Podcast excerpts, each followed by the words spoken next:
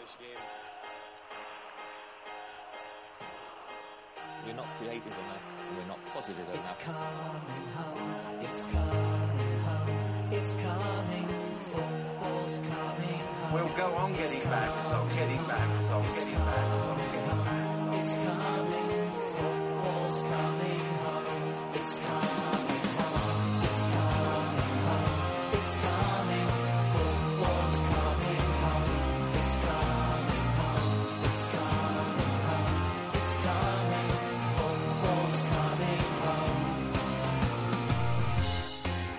Internet, ¿cómo estamos?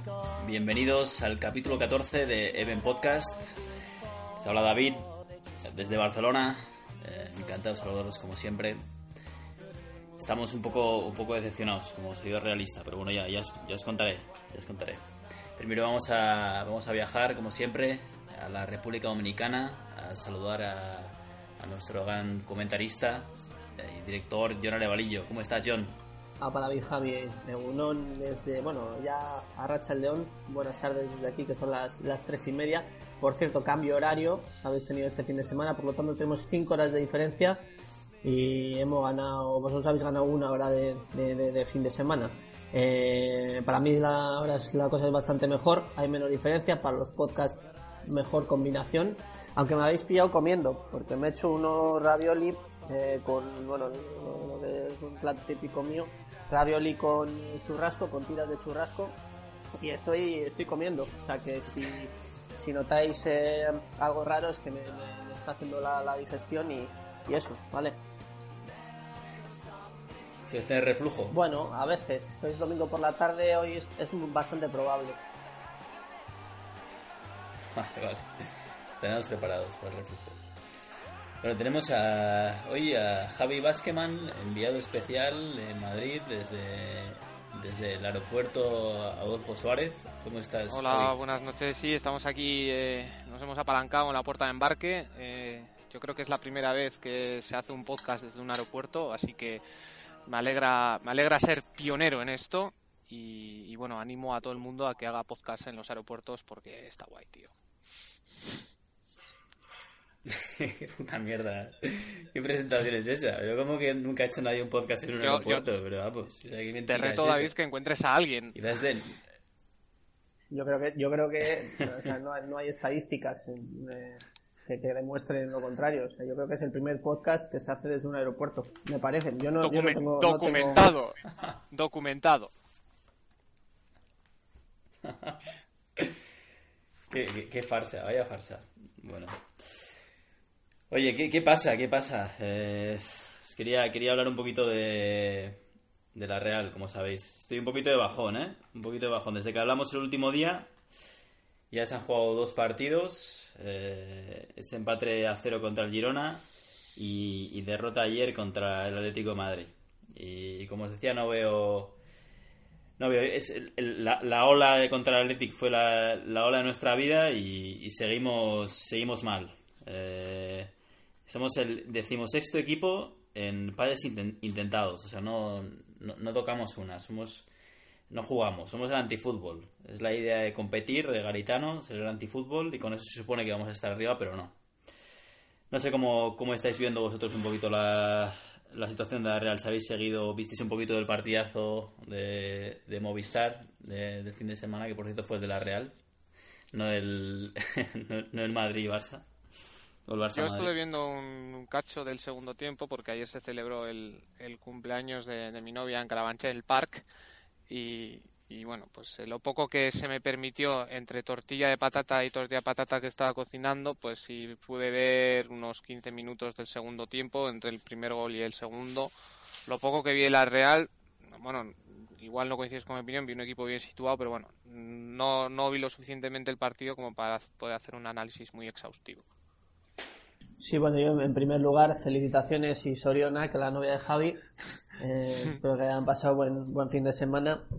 Y en cuanto al partido, eh, pues bueno, pero una cosa bastante probable que el Atlético de Madrid planteara un partido serio porque venía de un 4-0 en la Champions y que Simeone pierda dos partidos seguidos pues era bastante improbable. Entonces, eh, nada, lo único que estoy viendo bastantes críticas, bueno, en el entorno de la Real sobre el sistema de, de Asier Garitano. Eh, y claro, es un poco como, un poco se contradice un poco, ¿no? Porque de repente se gana el derby y de repente todos son buenas noticias y, y de repente ahora todo va hacia, hacia abajo.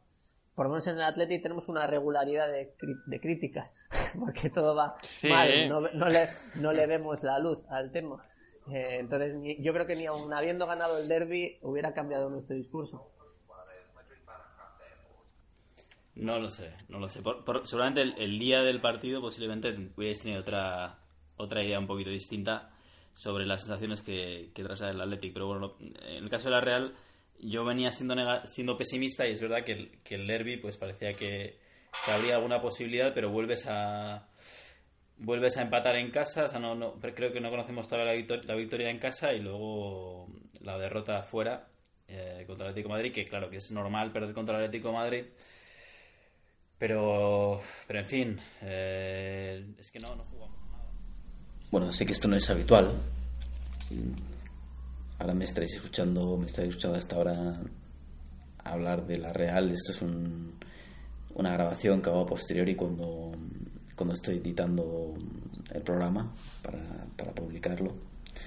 El, fin de semana del día del día 3 de, de noviembre es posterior a, al, bueno, a la situación que ha vivido Lucas Angali, a este, a este ictus, a este, este problema de salud grave que mm, posiblemente le limitará en, en, su, en su actividad deportiva. Y no sabemos hasta qué punto de momento porque no tenemos noticias eh, posiblemente le frene su, carrera deportiva. Mm, me parecía que no era oportuno eh, publicar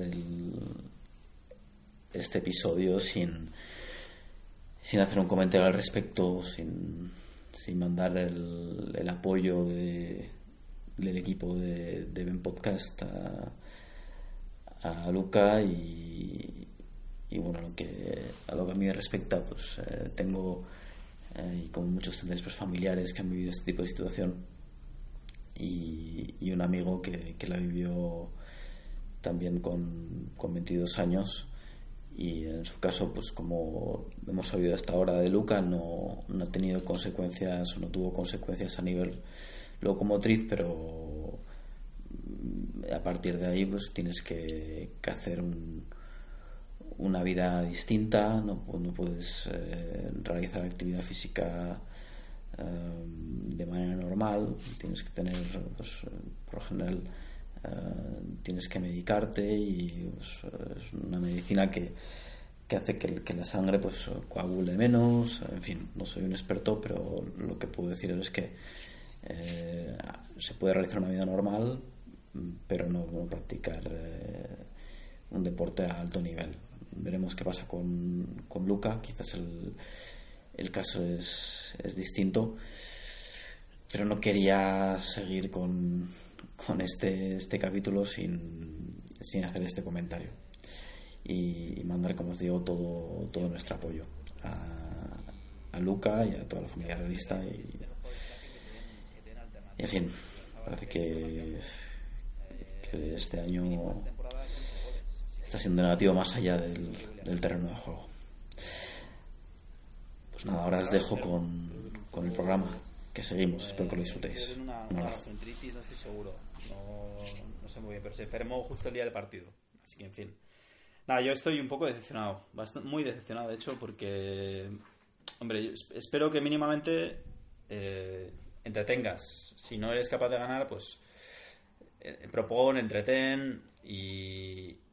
Y vale, te acepto competir y ganar, pero no te acepto competir, jugar mal y. y Vamos, es que no, no es competir, es jugar mal directamente, es no, apor- no aportar nada. al David, ahora, sé a- que a- está- bueno, pensando un poquito y tirando la, eh, un poco el tiempo hacia, hacia atrás, claro, al contratar a Ser Garitano ya se sabía o se intuía un poco a qué podía jugar la, la Real. A, a- a un juego combinativo no iba a optar con esa eh, con esa contratación. No lo sé. O sea, yo lo que, lo que sí que podía esperar era un equipo más, más fuerte y más sólido.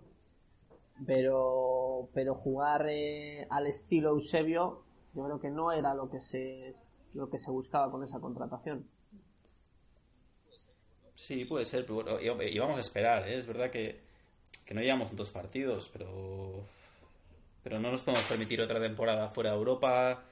Eh, parecía que lo de Eusebio era, digamos, mm, una situación que, con un cambio de entrenador podía mejorar y, y es que no, no está mejorando. Entonces, bueno, vamos a ver, vamos a darle evidentemente tiempo a Galitano, pero es como seguidor realista a mí me da pena perder el, el estilo de juego no te voy a decir el de Eusebio, pero bueno, ese que, que tuvimos con Montanier, que era espectacular y que se fue perdiendo porque fuimos perdiendo a los jugadores que lo hacían espectacular. Pero, en fin, eh, la Real se caracterizaba por un juego de toque. Ahora sí vamos a ser un, un equipo competitivo, bien, seámoslo, pero ganemos partidos.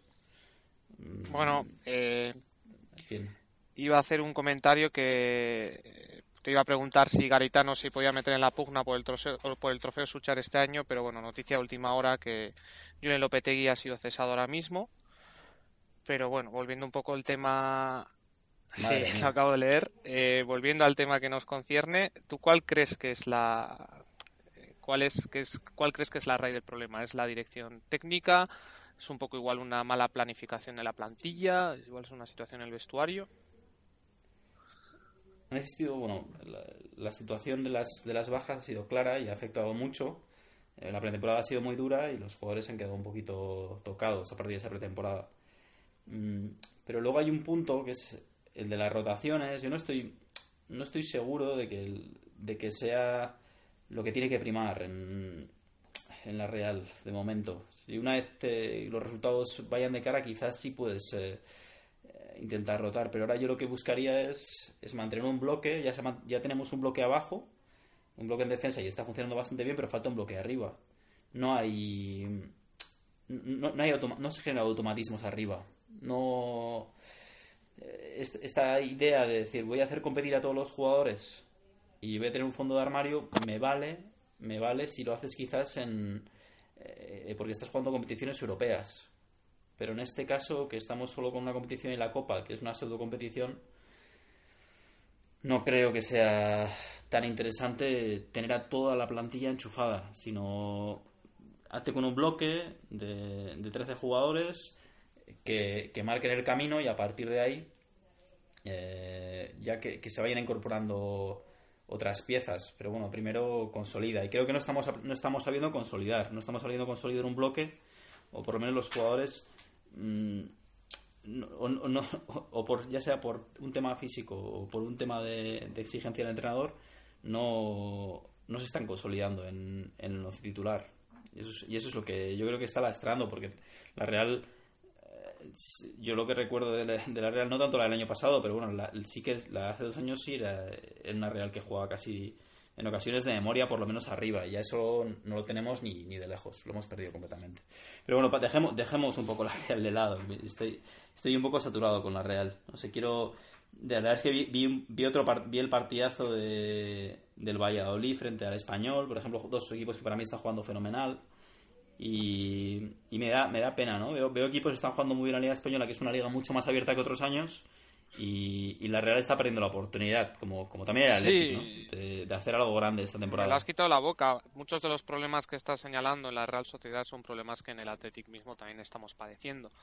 Eh, a raíz de esto voy a mencionar el gran directo que hice ayer que pudisteis ver en, en Facebook, que bueno, que el diagnóstico que daba es la falta de la falta de capacidad de generación de ocasiones de gol arriba, de que, por ejemplo, el Athletic eh, ya se bloquea a partir de tres cuartos de cancha y si no generas ocasiones pues reduces sustancialmente tus, tus probabilidades de hacer gol y de llevarte los tres puntos. Ayer nuevo empate, nuevo empate en San Mamés eh, ante un rival que bueno también está un poco en una situación parecida, que no está rindiendo a las expectativas generadas, pero bueno era una oportunidad de oro para pues eh, conseguir los tres puntos y salir de esta de este círculo vicioso en el que se está metiendo el equipo. No sé qué piensas tú, John. Sí, pues yo estaba, estaba pensando un poco en el comentario de David de- del estilo. Y me estaba acordando un poco del estilo del Atleti. siempre ha sido un estilo de balones a las bandas, buenos centradores y buenos rematadores en el área. Entonces, ese estilo también se ha, se ha perdido un poco porque desde hace muchos años no se tiene un extremo centrador, buen centrador.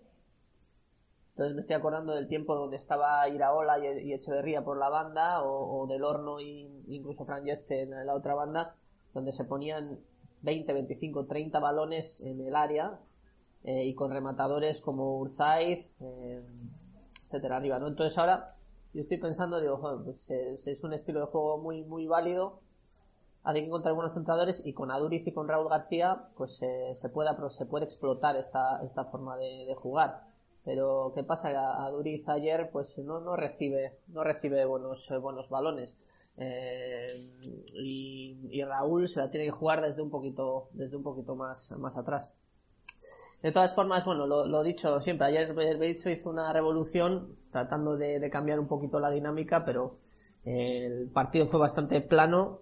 Luego al final sí que hubo un partido de ida y vuelta bonito los últimos 20 minutos en el que cualquier equipo pudo ganar y Raúl García tuvo la última en el último minuto de una volea Joder. dentro del área que, que, que esa era una ocasión muy muy clara, pero pero hay un ambiente raro en, en, en, en Bilbao, en el seno del Atleti y yo siempre digo que el problema es estructural, pero en lo deportivo, pues no sé, no, no, no sé, no le veo eh, soluciones o no, no lo sé. Estoy ahora mismo en un, en un punto en el que no sé qué decir, no sé qué decir de- del Atleti, porque si el, el entrenador no es problema eh, y lo- los Sí, pero se ha- jugadores, no sé. Se ha perdido un poco la brillantez de los destellos de calidad de las primeras jornadas. No sé, parece que el equipo se ha metido en un, en un ambiente un poco apático. No sé, tú veías el partido de, del Barça o del Madrid, aunque no ganaras, pues bueno, eh, demostrabas un fútbol atractivo y estando muy metido en el partido, como incluso en el Villarreal, que nos cayeron tres hasta el minuto 60, pues estaban haciendo, pues yo creo que una buena labor, pero yo creo que eso ya en el partido de, bueno, eh, a partir del segundo vimos la Real, el partido en Ipurúa, ya no hablemos del Rayo y ya, no sé, parece que se ha perdido un poco pues lo positivo que habíamos visto durante, durante las primeras jornadas. Es que es un año de muchas, de, de grandes oportunidades en esta liga. Fijaos el, el Alavés, que está segundo, ha vuelto a ganar hoy. Eh, ha, marcado en el último minuto Borja Gastón. Eh, ha ganado 2-1 contra el Villarreal y, y está ahí, está a un punto de, de liderato. Eh, así que es que es una liga que por fin pedimos siempre una liga abierta, una liga abierta para que, para que equipos como, como la Real Athletic tengan oportunidades y cuando te llega la liga abierta tenemos a un Athletic que, está sufriendo por prácticamente por quedarse en, en puestos de, de permanencia y una Real en, tierra de nadie. Eh, es que es, una pena. La verdad es que no sé. Fin, teníamos un año, un año de los de los que podía ser bonitos. Y ahora es- están los seguidores alavesistas están disfrutando como enanos. O sea, no me, no me quiero ni imaginar cómo pueden estar nuestros amigos del Alavés. Tendrán que, ven- tendrán que venir aquí a, a explicarnos un poquito lo que, lo que están viviendo. ¿O qué? Sí, podríamos hacer un, un especial albiazul un día. Sí, yo estoy viendo el Alavés tiene 20 puntos ya, la, la mitad de la permanencia la tienen, la tienen ganada en 10 jornadas. Es alucinante. Athletic tiene 10 puntos en 10 jornadas, un puntito por cada jornada, y la Real tiene 12, que tampoco está, está mucho mejor. Hay que cambiar las cosas, hay que cambiar la, la, la, la dinámica. Todo viene con un, no sé, es que no, no, no lo sé, no lo sé. No, voy a, voy paso palabra porque no sé, no sé qué deciros del Athletic, sinceramente. Bueno, cortamos, cortamos temática local, cortamos temática realista, cortamos la, salimos un poquito de- del Athletic también y, vamos, si os parece, al tema del día, porque ya, ya nos estamos humillando a nosotros mismos mucho, hablando de, de la Real y del Athletic del, del año que estamos teniendo, que es, que es nefasto.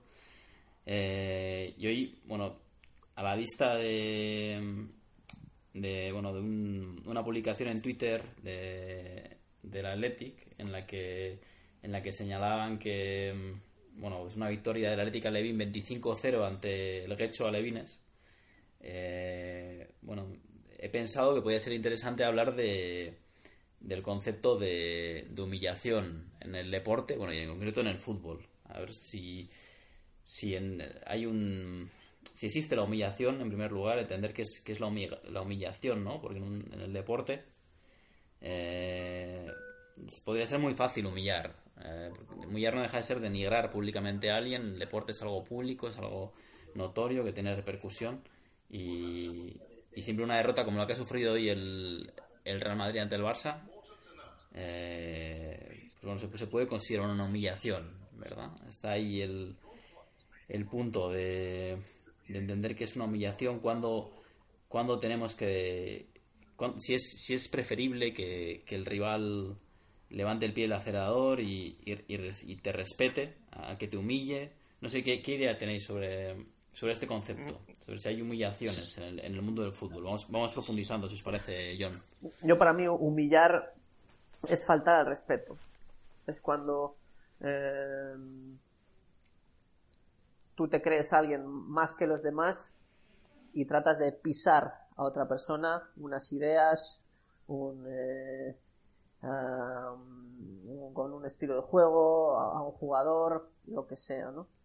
Eh, pero, por ejemplo, hay veces que, bueno, el fútbol, has, has perdido 25-0, por ejemplo, lo- los alevines de, de que hoy han sufrido esta, esta derrota, y realmente perder un partido no es ninguna humillación, primero porque es, deporte y tú has perdido un partido, pues eh, tienes que aprender a mejorar, etcétera. Otra cosa es que, que los jugadores de, de- del Atleti en ese, en ese caso pues hayan faltado al respeto al, al equipo rival, eh, insinuando cosas, eh, eh, no sé, teniendo malos gestos con los, con los rivales y un poco teniendo una mala educación, en este caso deportiva, ¿no? Pero, por ejemplo, pues bueno, hoy ha habido el partido de Barcelona-Real Madrid y yo no, no considero ninguna humillación. Es una derrota, pero es un equipo que ha sido mejor que, mejor que el otro y, y ya está. Lo que pasa es que, claro, es un tema cultural en que en la prensa, los medios de comunicación, siempre la destrucción o la humillación o, o el faltar el respeto a otra persona o a otro club o a otra institución vende. Entonces eso se promociona mucho. Entonces, por ejemplo, una derrota a veces se vende como una humillación, porque eso ya es una catástrofe. En vez de, en mi caso, con mi filosofía de vida, decir que es una situación normal. El fracaso es una situación normal. Lógicamente, cuando tienes un fracaso, no lo tienes que aceptar, porque si lo aceptas, eh, bueno, lo puedes aceptar, pero lo tienes que corregir. Es decir, eh, tú has perdido una- un partido o te ha salido mal una cosa, tú lo tienes que corregir para, para mejorar y poder obtener la victoria o tener un buen resultado en, en- en lo que sea. Pero perder un partido de fútbol no es ninguna humillación. esa es mi, mi teoría principal, ¿no? Eh, yo, Porque así lo están titulando, ¿no? En todos los medios, la, la humillación de, del Barcelona ante el Real Madrid. eh, yo dos cosas quiero añadir. La primera que, que hay que saber perder, pero es mucho más difícil todavía saber ganar. Es muy, hay que gestion- poder saber gestionar las victorias también es, es algo bastante complicado. Lo segundo, eh, respecto al tema del Athletic, eh, mm, me parece un, un error magistral que ha, que ha hecho el community manager del club y no es la primera vez. No sé si es la misma persona que lleva la cuenta o no sé si hay uno para el de euskera y otro para el de castellano, no sé cómo está organizado, pero no es, no es la primera vez que hay un incidente eh, institucional del Athletic para con otros clubes o del Athletic con personajes como por ejemplo pasó con el presentador de las esta noche Iñaki López. Eh, no sé, hay una mala gestión de las redes sociales dentro del club, pero bueno, yo, yo no lo considero cuando sucede con cosas normales o pequeños incidentes, no, no creo que sea algo muy grave, pero, pero el caso de hoy, sobre todo a nivel de, de críos, me parece, me parece una falta muy grave lo que se ha cometido y, y creo que el club debería, no sé si ya lo ha hecho ya, pero debería hacer una nota de disculpa contra la Arenas de Guecho, ha sido, ¿no? El partido. Mm, Si no me equivoco. Sí. Pues sí, y respecto al clásico, yo no creo que sea una humillación. Y luego, bueno, está por otro lado está el, el universo, la prensa, que la prensa, como siempre, pues la prensa quiere vender periódicos y pues para vender periódicos no te puedes situar en el campo de la moderación, por decirlo de alguna manera. Siempre tienes que vender que si ha sido una victoria de tu equipo, has aplastado, porque esos valores, sobre todo asociados a la masculinidad, pues bueno, has aplastado, eres el mejor eh, y todo eso, y lo, lo mismo al revés. Eh, yo no creo que que sea una humillación siempre y cuando no haya algún tipo de gesto por parte de algún jugador o por parte del club para pues sí, sí intentar transmitir el mensaje como por ejemplo fue la cuando Piqué enseñó la manita a mí me parece un mal gesto. Ahí, ahí voy con lo de hay que hay que saber ganar. O no sé por ejemplo recuerdo la final de Copa del Rey del Athletic eh, aquella del Calderón que fue un desastre como bueno como ya estamos un poco acostumbrados y en aquella final me acuerdo que bueno se, notó palpablemente que Pep Guardiola que en ese no me cae muy bien pero ese día sí que fue un señor que decidió levantar el, el acelerador o sea eh, quitar el pie de acelerador y el resultado creo que quedó en 3-0 pero bueno perfectamente podía haber sido mucho más mucho más aparatoso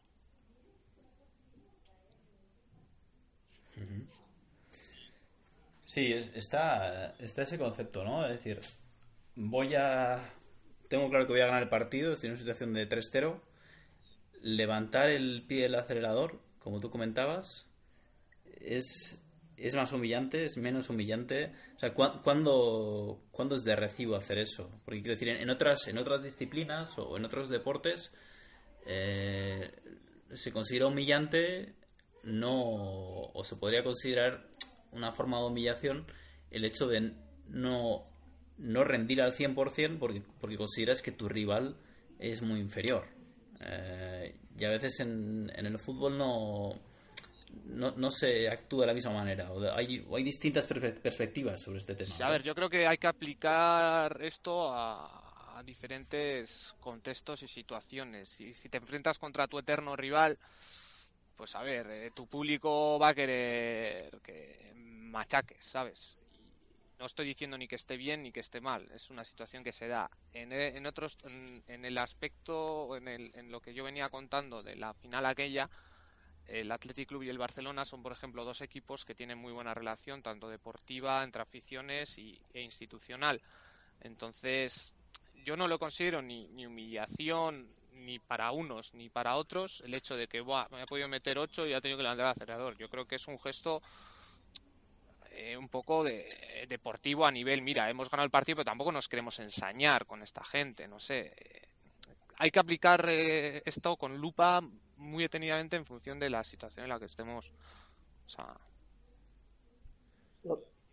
Porque la afición, la afición española, ¿cómo, cómo, cómo la entendéis? Porque cuando, no sé si en, en, otros países seguro que también se da, ¿verdad? Esta situación hoy se, se veía claramente en, en Barcelona, el, los olés, los cánticos, esa forma de, de, aplastar al rival, ¿no? Es como una especie de, de guerra civilismo llevado al, al, mundo del fútbol. Ese, ese odio, ¿no? Que, que hay entre, entre o, bien, no sé si son, se, se, ven representadas las dos Españas en cada en cada partido eh, entre, entre equipos rivales, ¿no? Y hay mucha, hay cierta violencia y se lleva hacia hacia una humillación de, del rival a, a, a, la mínima. O sea, digamos, a la mínima, yo lo que veo en los campos de fútbol españoles es que se trata de. o se intenta humillar al rival. O sea, quiero decir, si tienes eh, una situación favorable y.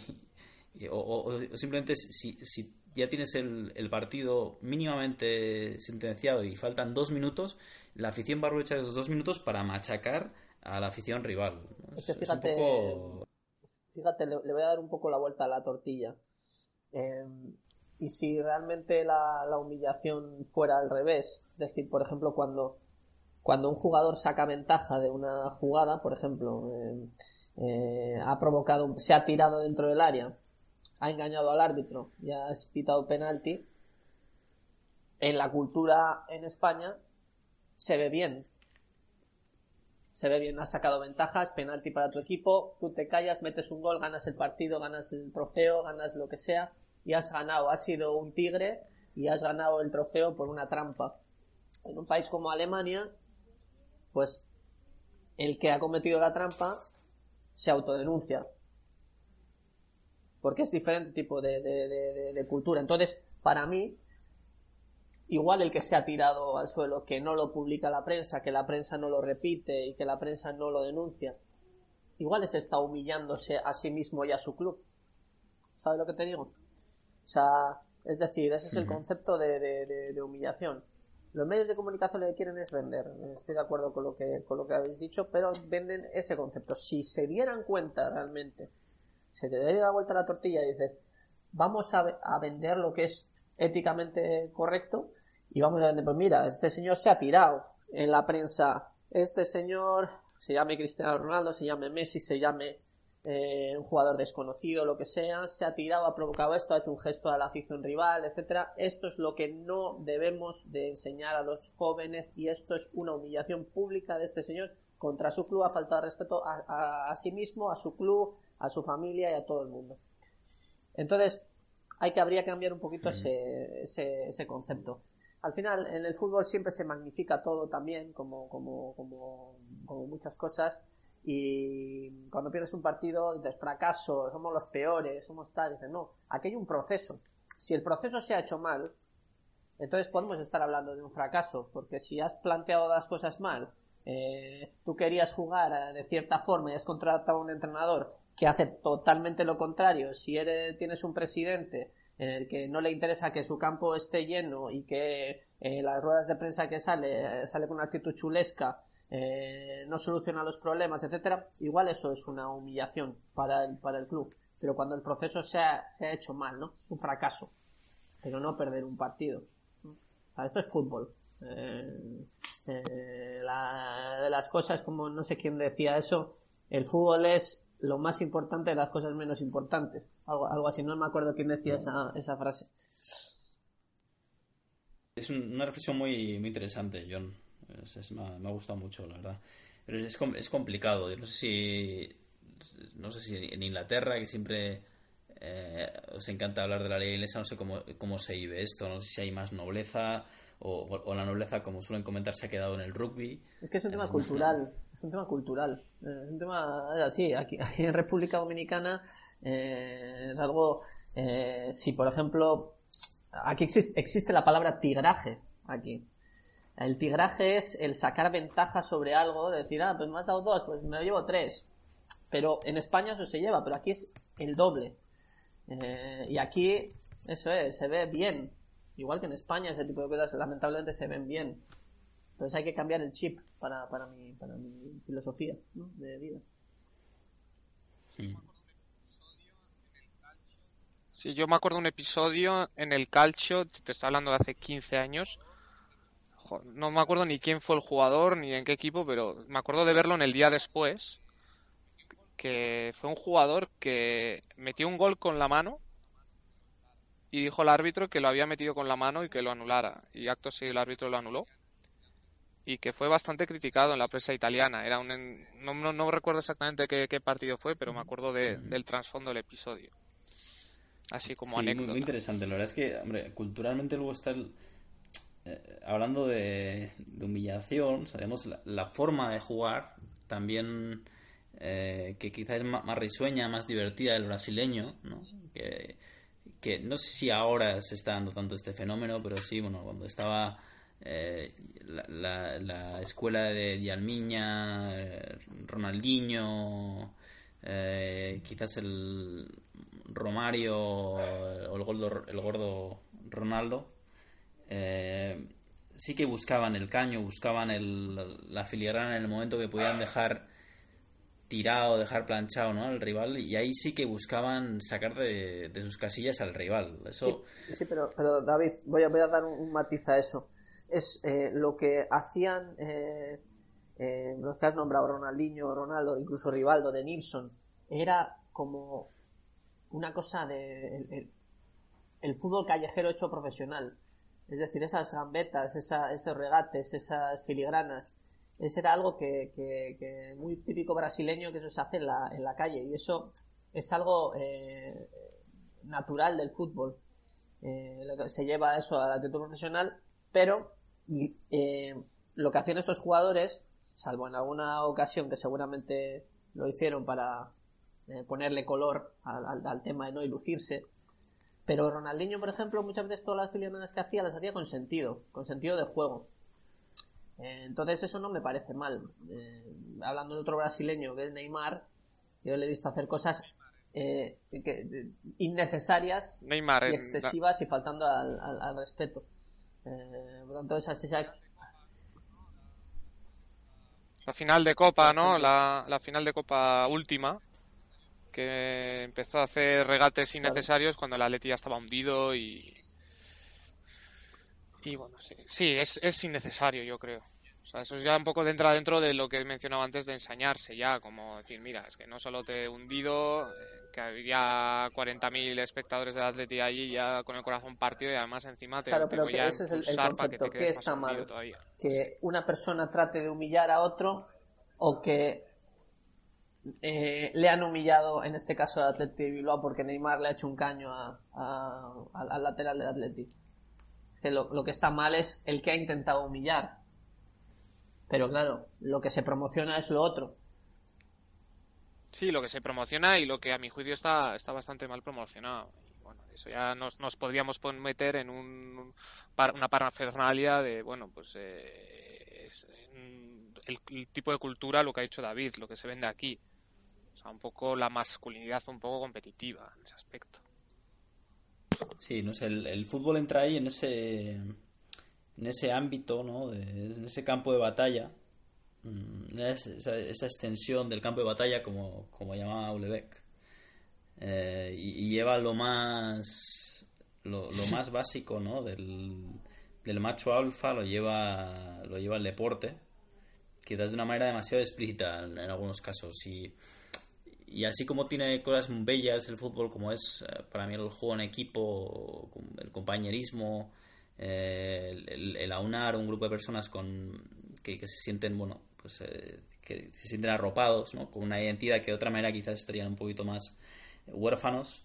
Eh, hay otra otra faceta bélica, si, que, si queríamos, quisiéramos llamarla, o extremadamente masculina, que, que bueno, que lleva lleva a situaciones poco, poco agradables o a, formas de, actuar que, que no sé si, si sin esta faceta eh, bélica podría sobrevivir el fútbol como deporte, ¿no? Y si, si la humillación en sí misma es un es intrínseca a, a un deporte como el fútbol. Si cuando los niños están en el colegio y buscan hacerse un caño y, y reírse del contrario porque han conseguido hacerle ese caño o ese regate, eh, es algo es una forma de expresión dentro del fútbol necesaria o, si bien eh, es erradicable. Quiero decir, quizás mi punto es quizás erradicando esta parte de esa búsqueda de humillación del rival,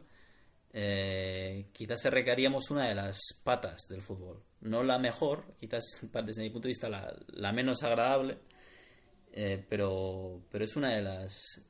no, no sé si, si podría haber varias patas una, es una de ellas, ¿no creéis? Es que yo creo que no tiene nada que ver con. No hay que erradicar nada, eh, para, para mi entender. Eh, los caños son una parte preciosa del fútbol y los regates y todo. El tema es enseñar a la gente a hacerlos con un cierto sentido de, de juego. Aquí, por ejemplo, en, en- Dominicana yo juego un, un par de días a la semana a fútbol y, cada vez que se hace un caño a uno es guau aquí se ha hecho la mayor la mayor eh, eh, magia mundial y tal y, el balón se ha ido tres metros por ahí lo han perdido o se ha ido fuera eh, eh, entonces entonces claro dices es que, no tiene ningún ningún sentido pero si en cambio si estás en una situación con tres defensas fuera haces una jugada le haces un caño a uno y te quedas solo contra el portero y metes un gol Dices, ¿qué, qué, qué maestro, qué magia, eso es parte, de, parte del fútbol. El tema es la educación deportiva. Enseñar a, los me, acaba, de llegar un titul- titular de aquí por el noticias típicas. Bueno, estoy aquí mirando el mirando el móvil, que estoy hablando con vosotros por Skype a través del móvil. Eh, el Barcelona humilla al Real Madrid y provoca el cese de Lopetegui. no sé, no he llegado. ¿Qué a ver, periódico era es? Un, un aglutinador de noticias. Claro, pues ese, el que ha escrito eso lo hace con un sentido destructivo hacia dirigido hacia un, un- un- un nicho de mercado, ¿no? Hacia un público. En cambio, un, un titular, un titular neutro Sí, yo aquí- sería el Fútbol Club Barcelona vence eh, con holgura al, al- al Real Madrid en un partido competido hasta el minuto 70, por ejemplo. Eso sería un, titular que cuenta un poco todo. Si te centras en la destitución de un entrenador, si pones la palabra humillación, si pones la palabra destrucción, lógicamente ahí vas dirigido hacia, hacia, hacia algo, ¿no?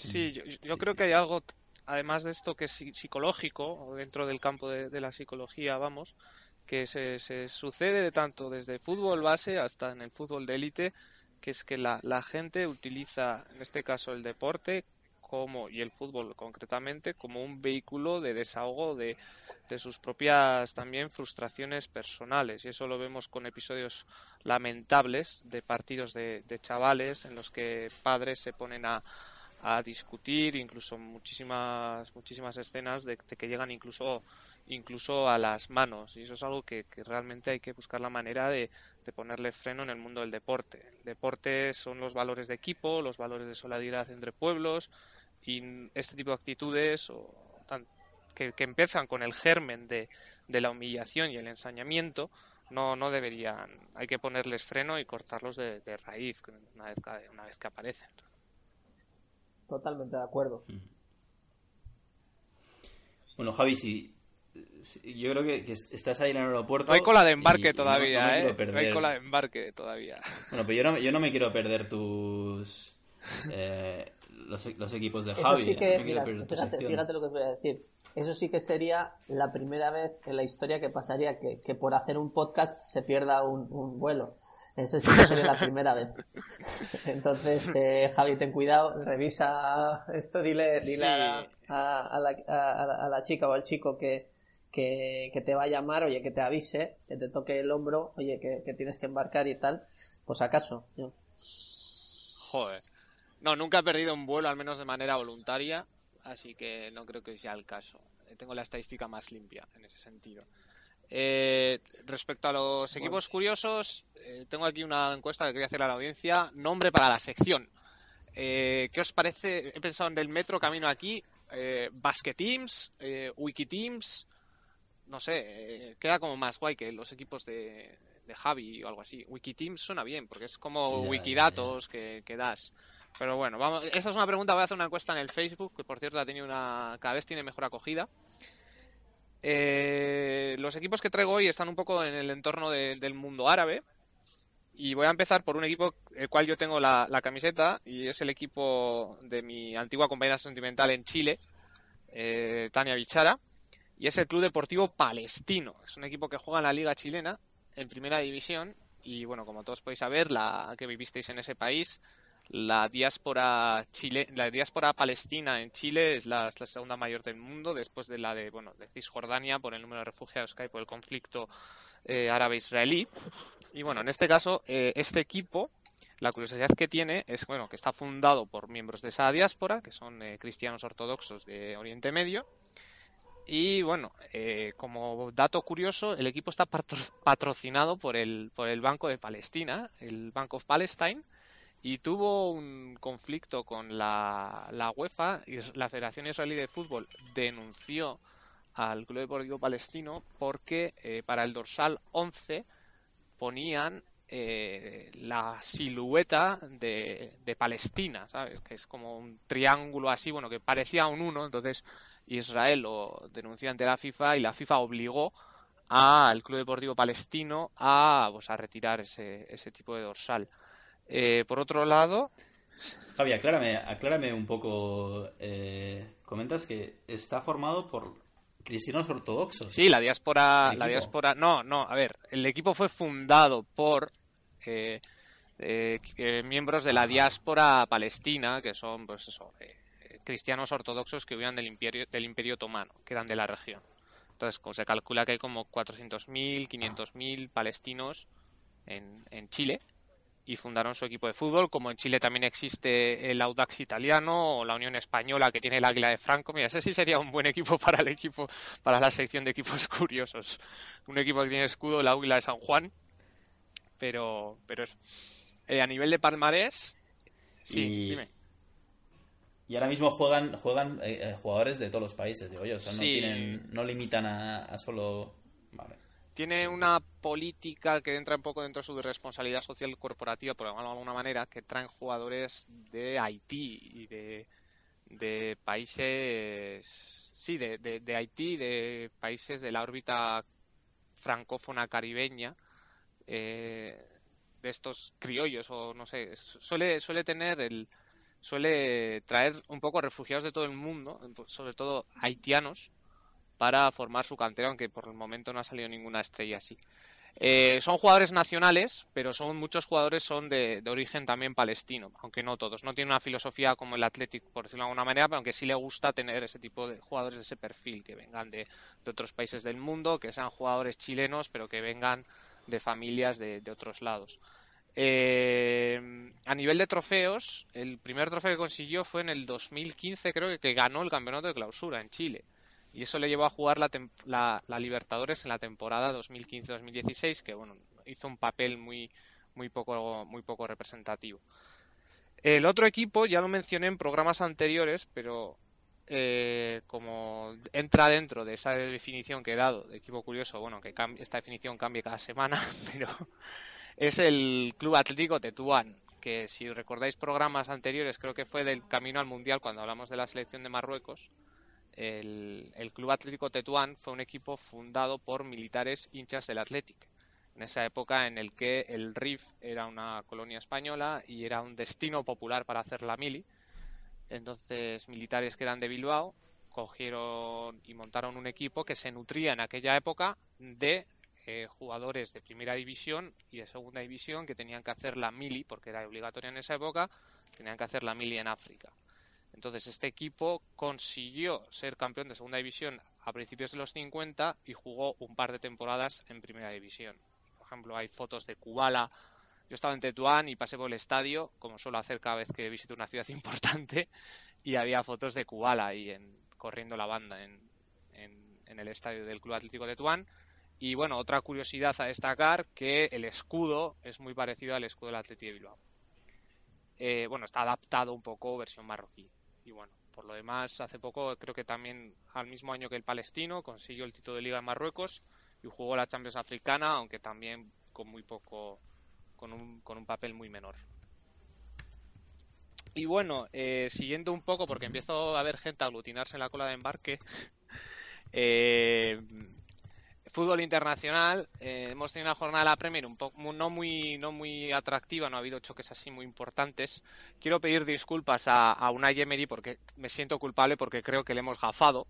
Hemos hecho antes una publicación en Facebook eh, deseándole llegar al récord de victorias consecutivas del Arsenal que estaba en 14, un récord que, que rompió Arsene Wenger, creo que fue, no sé si en la temporada de los de los Invencibles en la temporada 2007-2008, pero el récord de victorias consecutivas del Arsenal son de 14 y eh, Unai Emery se ha quedado en las 11. Así que le pedimos perdón, un saludo y mucho ánimo de aquí desde, desde Ben Podcast.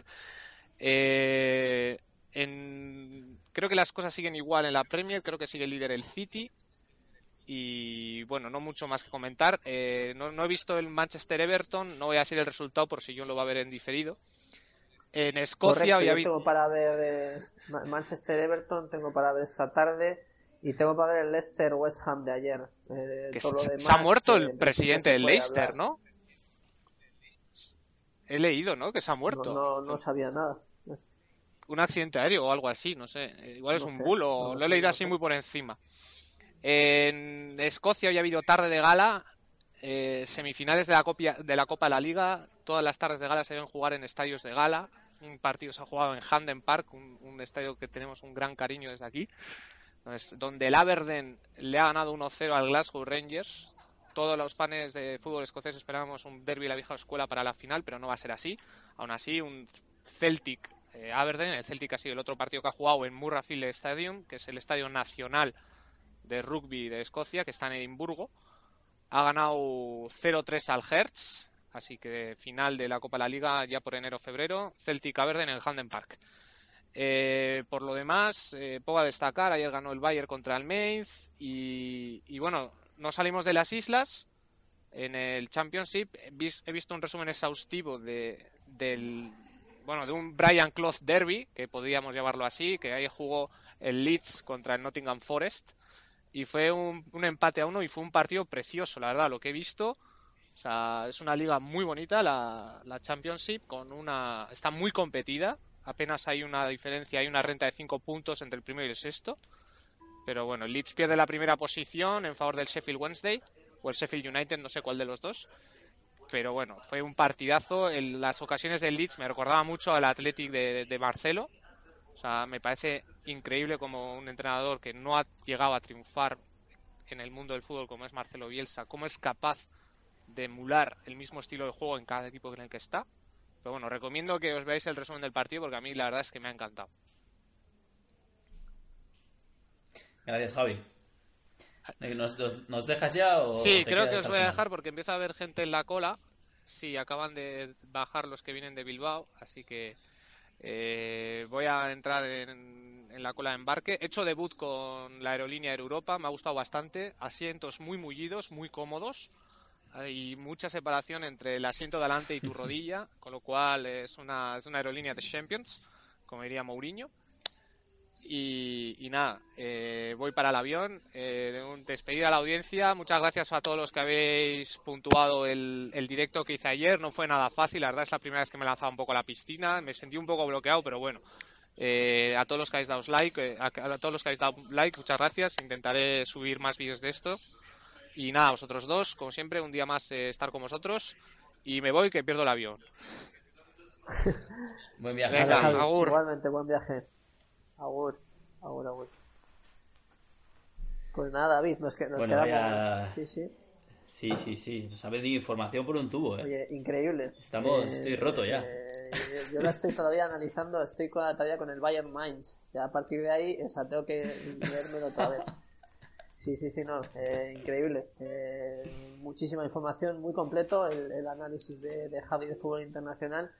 Y bueno, yo tengo una sección, David. Eh, no lo teníamos programado, pero me apetece hablar de, de un jugador mítico.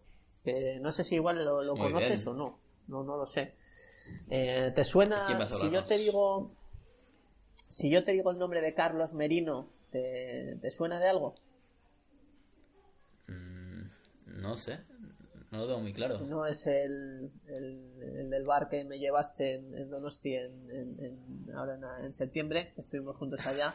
es un futbolista, Carlos Merino, que jugó en el Atleti en, allá en el año 2000. En el 2000, Yo tenía 12, 12 añitos. Era un futbolista que, que se fue a vivir a, a bueno, creo que a Estados Unidos y luego como empezó a jugar a fútbol y le fichó el Nottingham Forest de, Inglaterra. ¿Vale?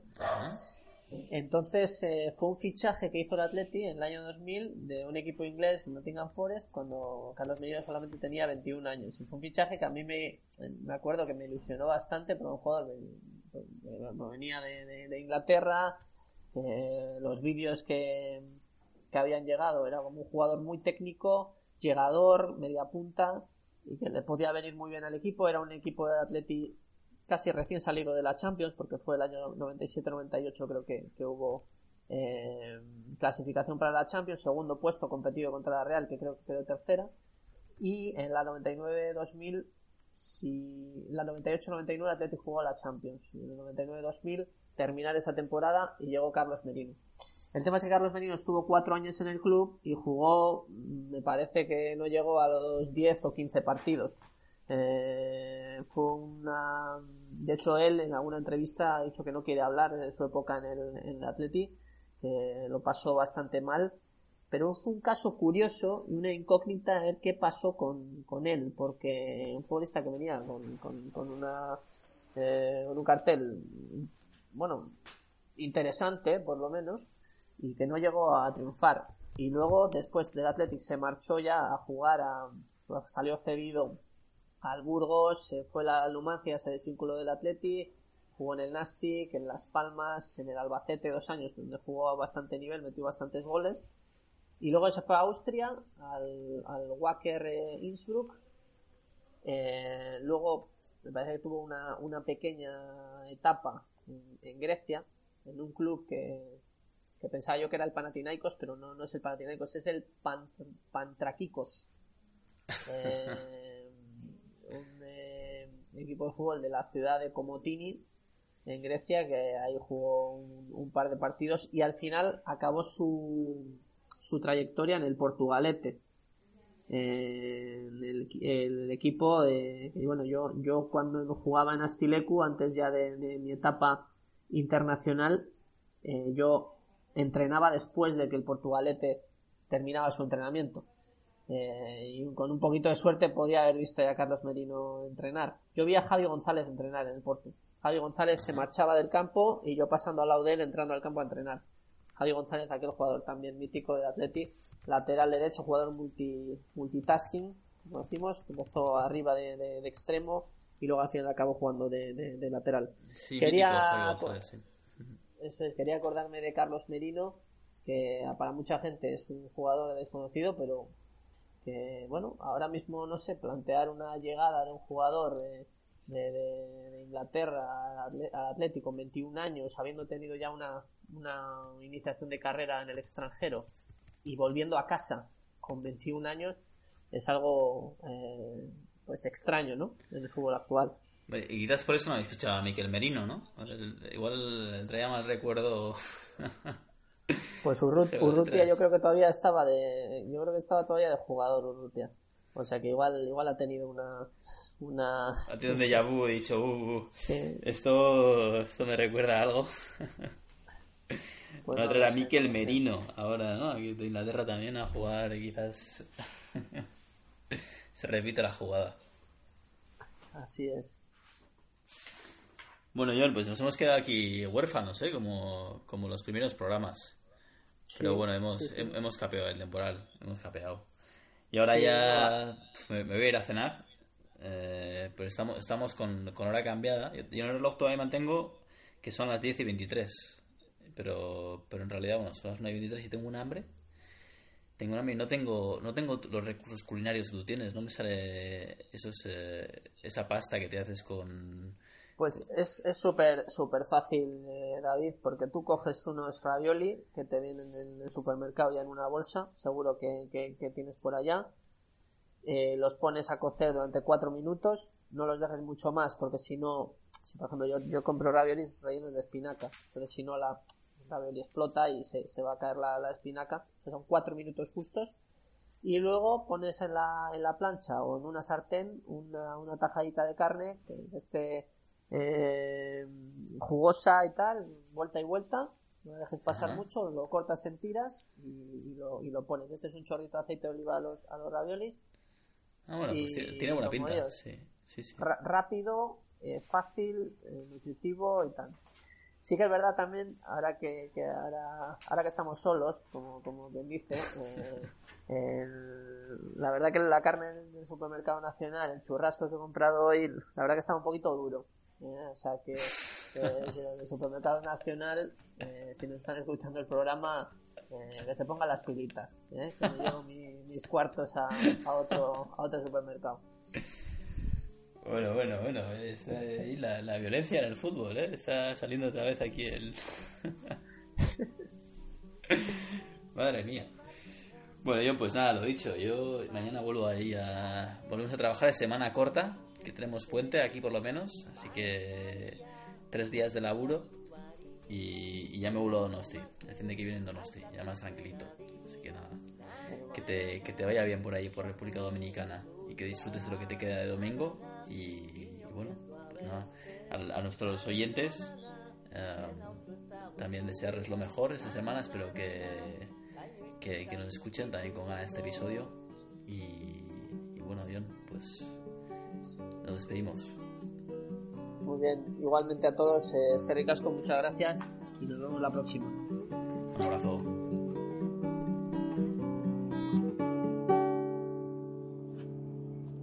Posta sola, pasa de urtea, zu bezala, ahaztuko zaitut, etzai gainera, asko kostatu, tu bada, bilatuko zaitut, na na na na.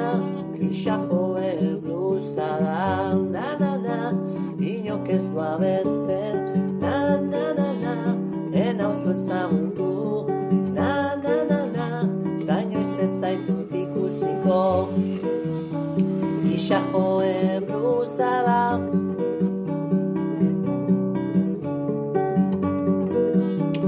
Inok ez du abesten.